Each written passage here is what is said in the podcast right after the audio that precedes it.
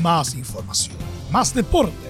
Estadio en Portales ya está en el aire con su edición matinal.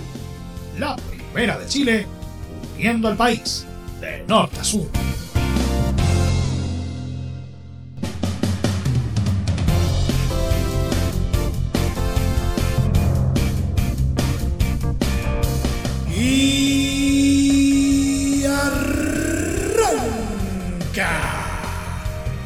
Señoras y señores, ¿cómo les va? Muy buenos días, bienvenidos una vez más, bienvenidos al show Jornada de Día Jueves.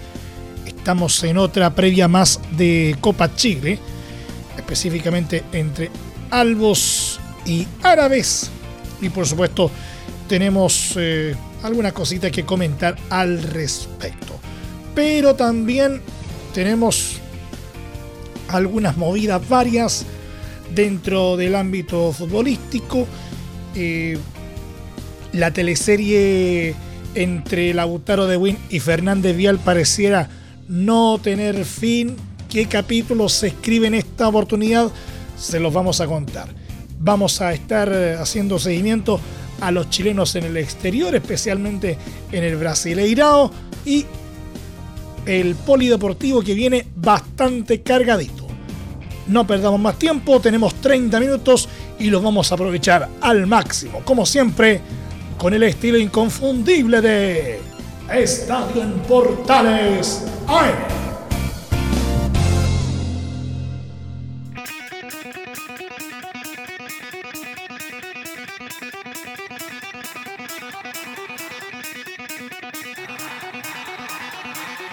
Desde el máster central de la Primera de Chile, uniendo al país de norte a sur, les saluda Emilio Freixas. Como siempre, un placer acompañarles en este horario. Colo Colo y Palestino tienen su primer cruce en los cuartos de final de la Copa Chile este jueves. Encuentro al que ambos elencos arriban con sólidos presentes tras superar la fase anterior del torneo. El cacique se impuso con comodidad en los octavos a Deporte La Serena, abrochando la serie a favor con un marcador global de 7-1, donde destacaron en gran medida las figuras de Iván Morales y también de Gabriel Costa. En la previa del choque ante los árabes, el técnico Gustavo Quinteros reconoció que Palestino es un rival difícil. Sí, vamos a enfrentar un equipo muy bien conformado, que juega bien, que tiene jugadores de mucha categoría, jerarquía experiencia, juventud, así que un rival difícil, difícil que está viene de hacer goles, de pasar una fase, pero de hacer goles, de, jugar bien ofensivamente, así que yo creo que va a ser un partido en, en, los cuales los dos equipos van a salir a ganar. Ojalá que se haga un buen espectáculo y podamos que gane el que juegue mejor, ojalá que seamos nosotros y por supuesto eh, para poder sacar un buen resultado vamos a tener que jugar al máximo de nuestras posibilidades. Una de las altas que tiene el popular es la del joven Luciano Arriagada, que se reintegró a los entrenamientos tras su participación con la selección chilena en Copa América. Nos llena de orgullo que estuviera convocado y que haya jugado en la selección. Eso le da confianza, experiencia de haber compartido con jugadores de categoría, declaró el DT Albo sobre el delantero. De igual forma, los de Macul han sufrido algunas partidas durante los últimos días.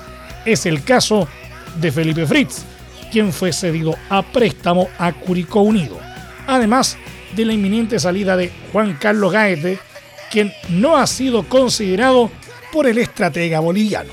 Para este encuentro, la más probable oncena que prepara Colo Colo es con Brian Cortés en el arco, Jason Rojas, Maximiliano Falcón, Emiliano Amor y Gabriel Suazo en defensa.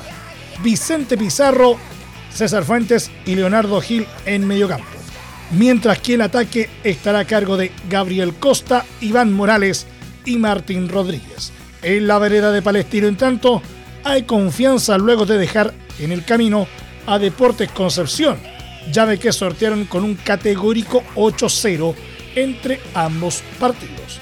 El equipo tricolor quiere revivir además un resultado similar al que cosecharon frente a los salvos por el torneo local, donde triunfaron por 2 a 1 en el Estadio Monumental en un encuentro que dejó los ánimos bastante encendidos. Ante esto, la posible oncena que saltará en el elenco de Colonia es con Christopher Toselli en portería, Michael León, Cristian Suárez, Bruno Romo y Jonathan Benítez en la saga, Agustín Farías, César Cortés y Carlos Villanueva en la mitad, dejando en ataque a Bruno Bartichotto, Luis Jiménez y Juan Sánchez Otero. El duelo entre Colo Colo y Palestino se jugará este jueves en el Estadio Municipal de la Cisterna desde las 15 horas y será transmisión de Estadio en Portales desde las 14.30 con relato de Cristian Frey.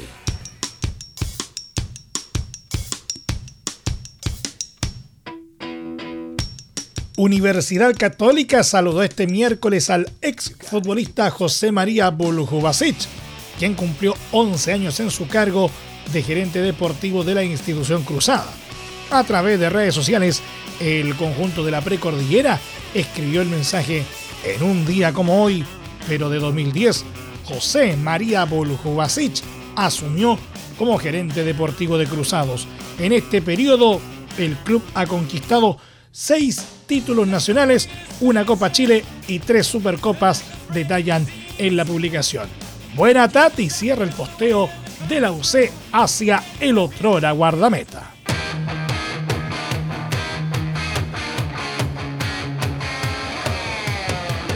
Y siempre en el conjunto cruzado, la salida de Matías Dituro de Universidad Católica obligó a la dirigencia de Cruzados a salir a buscar un reemplazante y en ese marco aparece el nombre del argentino Axel Bernard, arquero que hasta el 30 de junio perteneció a los registros de Atlético de Madrid.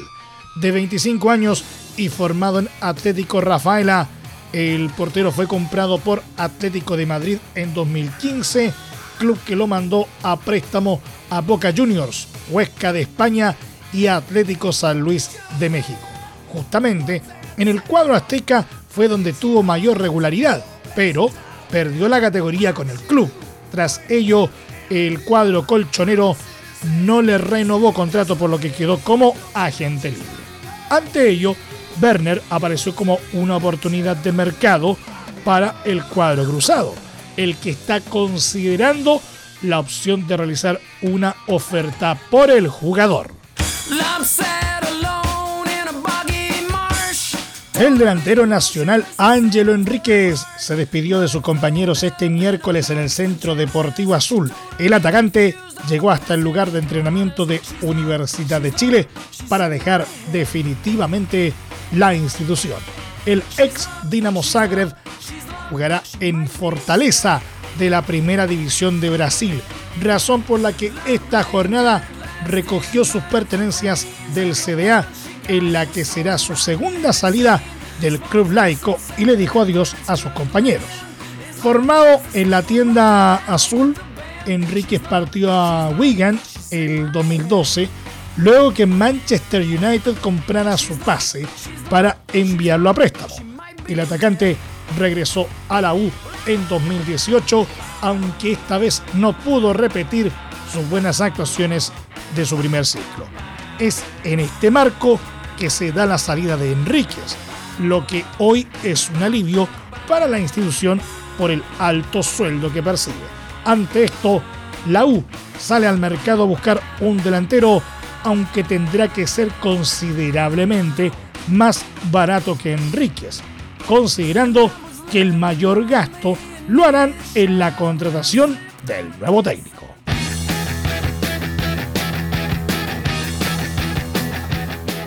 Mucha atención con esta noticia porque la posibilidad de que el público vuelva en agosto próximo a los estadios tomó fuerza luego de que diversas fuentes extraoficiales hablaran de que este jueves 8 se hará el anuncio de parte de la autoridad sanitaria para que los hinchas vuelvan al estadio con aforos de hasta un 30% en comunas que estén en fase 3 o superior del plan paso a paso.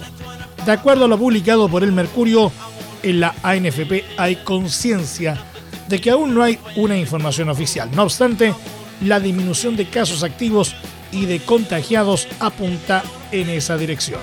Eso sí, el retorno de los fanáticos sería paulatino y con ciertas condiciones. Aforos inferiores al tercio de los estadios y con hinchas que puedan acreditar su inoculación contra el coronavirus. En julio se ve difícil que se pueda volver. Lo más probable es que el paulatino regreso a los estadios parta en agosto, dicen desde Quirín.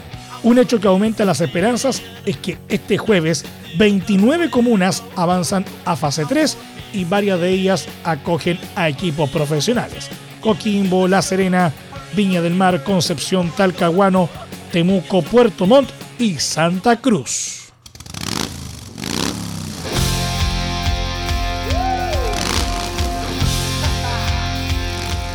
Nos vamos a la primera B porque definitivamente la teleserie sigue vigente, aunque muchos creíamos lo contrario. Luego de la suspensión de su duelo ante Deportes Santa Cruz en la primera B, el club Fernández Vial aseguró que tomará medidas ante una nueva denuncia de parte del Lautaro de Win, causante de que no pudieran jugar su partido pendiente ante el elenco unionista. A través de un comunicado, el Vial indicó que, a minuto de disputar el duelo ante Deportes Santa Cruz por la primera fecha del Campeonato de Ascenso 2021, la gerencia de ligas profesionales nos informó que el directorio de la ANFP decidió la suspensión del encuentro sin entregar mayores antecedentes sobre el caso. Posteriormente, fuimos notificados de una nueva denuncia interpuesta por el club Lautaro de Win. Ante esto, declarar que estamos en presencia de un hecho grave en el que se acusa a Fernández Vial con documentación que no corresponde a la emitida oficialmente por el club, sino que es falsa o manipulada y perjudica directamente a la imagen y trabajo de la institución, agrega la misiva. Nuestro equipo jurídico está trabajando para dar una respuesta contundente a las acusaciones, teniendo en nuestro poder todas las pruebas para desacreditarlas. Tomaremos todas las medidas contra quienes resulten responsables de este daño irreparable a la institución, detallan en el escrito. Finalmente, concluyen con que Fernández Vial sostiene tranquilidad sobre su actuar, seguros de que toda nuestra gestión ha sido realizada en regla, sin incumplir en ninguno de los aspectos denunciados. Quien también se refirió a esta situación fue Felipe Sáez, gerente general del conjunto sureño, mencionando que nos sorprende que exista una nueva denuncia a semanas de un caso que lleva tres sesiones en el Tribunal de Disciplina. Si bien la noche anterior tuvimos acceso a las pruebas que presenta Lautaro, nos pusimos a trabajar de inmediato en los antecedentes y nosotros no firmamos el contrato en cuestión. Pudimos revisar y ese documento es adulterado y no es la realidad de lo que hicimos con el jugador. Vamos a tener que tomar las acciones que correspondan contra los responsables de este daño irreparable a nuestra institución, afirmó.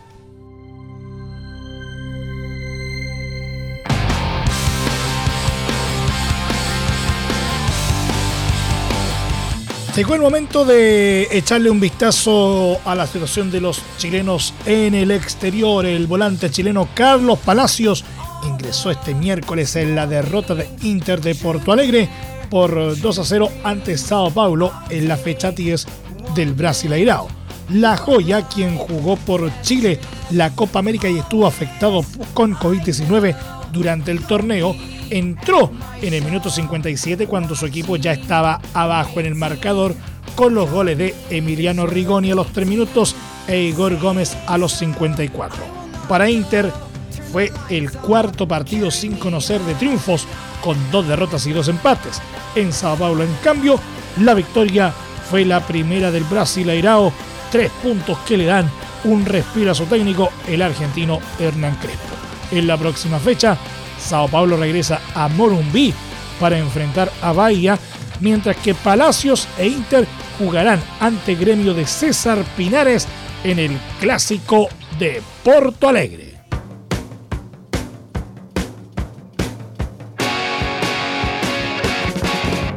El delantero chileno Mauricio Isla prácticamente no tuvo descanso tras participar con La Roja en Copa América y este miércoles vio acción en el Brasileirao en la derrota de Flamengo por 2 a 1 ante Atlético Mineiro que contó con Eduardo Vargas en la banca.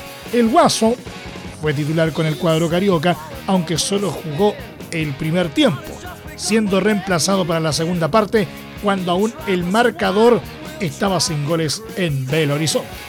Atlético Mineiro abrió la cuenta de entrada en el complemento con un doblete de Jefferson Savarino a los 51 y 53 minutos. El descuento del Mengao recién llegó cerca del final, obra de William Arao en el minuto 88. Vargas, por su parte, observó todo el compromiso desde la banca del Mineiro. Con el resultado, Flamengo sigue estancado en la mitad de tabla con 12 puntos en el undécimo lugar. Atlético Mineiro, en cambio, sumó 19 y trepó al cuarto lugar. En la próxima fecha, el equipo de Edu Vargas vivirá un clásico ante los vecinos de América Mineiro, mientras que Flamengo recibirá en Río de Janeiro a Chapecoense.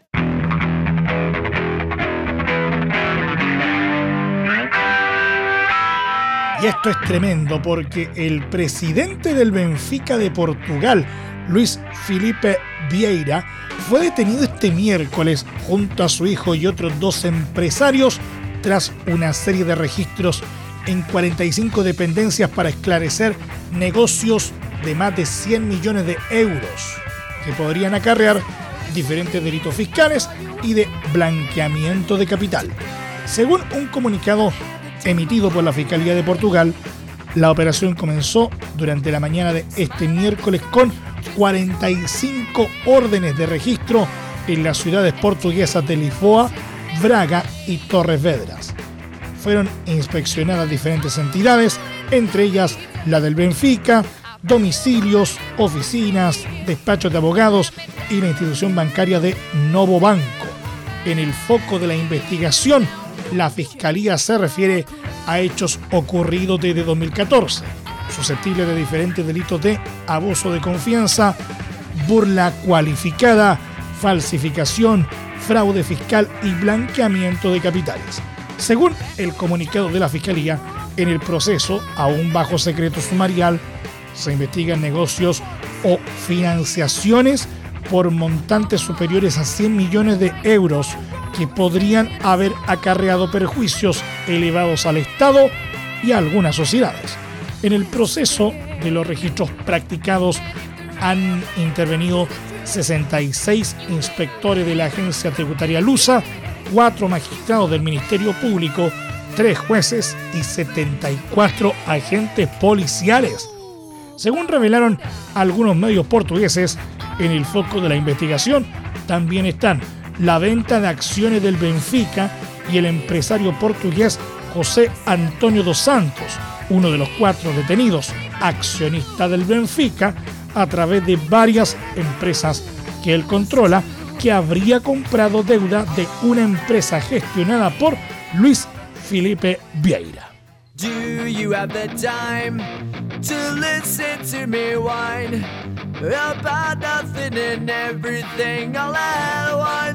Y nos vamos al polideportivo que viene bien cargadito el día de hoy. El Comité Olímpico de Chile informó que el pesista Alay Méndez recibió una leve suspensión de un mes debido al positivo por marihuana en un control de dopaje, castigo que no pone en riesgo su participación en los Juegos Olímpicos de Tokio 2020, ya que cumplirá la sanción justo días antes de que empiece la competencia de alterofilia en la cita de los anillos. En el comunicado, el coach detalló que el castigo impuesto por la International Testing Agency ITA va desde el día 29 de junio al 28 de julio, tomando en cuenta que el deportista se comprometió a completar un programa de abuso de sustancias aprobado por la Federación Internacional de Levantamiento de Pesas IWF por sus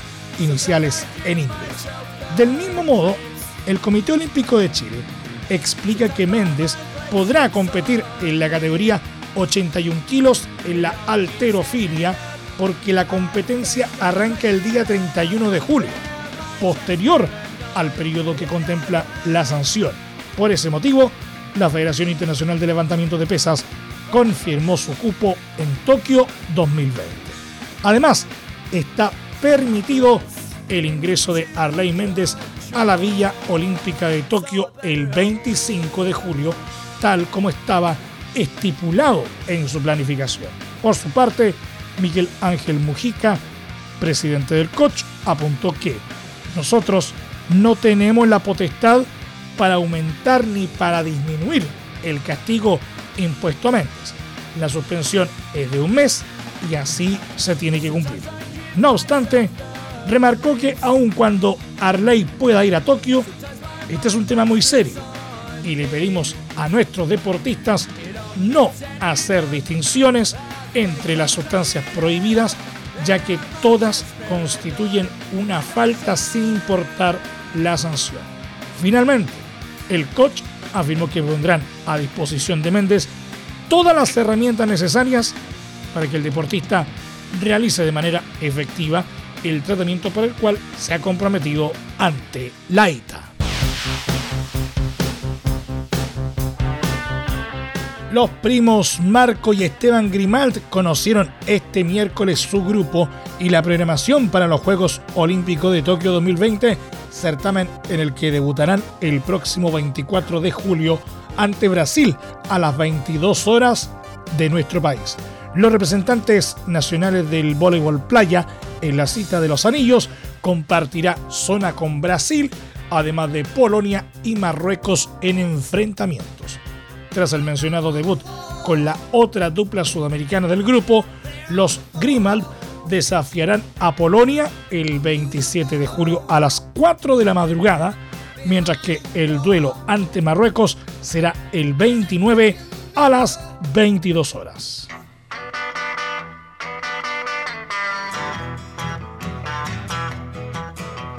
Y una lamentable noticia para cerrar el programa del día de hoy. Carlos Alberto Reutemann, piloto argentino de Fórmula 1 entre 1972 y 1982, dos veces gobernador de la provincia de Santa Fe y senador nacional de Argentina durante 22 años, falleció este miércoles a los 79 años por complicaciones derivadas de hemorragias digestivas. Papá fue en paz y dignidad después de luchar como un campeón con un corazón noble y fuerte que lo acompañó hasta el final. Siento orgullo y bendición por el padre que tuve. Sé que me acompañará todos los días de mi vida hasta que nos volvamos a encontrar en la casa del Señor, escribió este miércoles su hija Cora Reutemann en su cuenta de Twitter.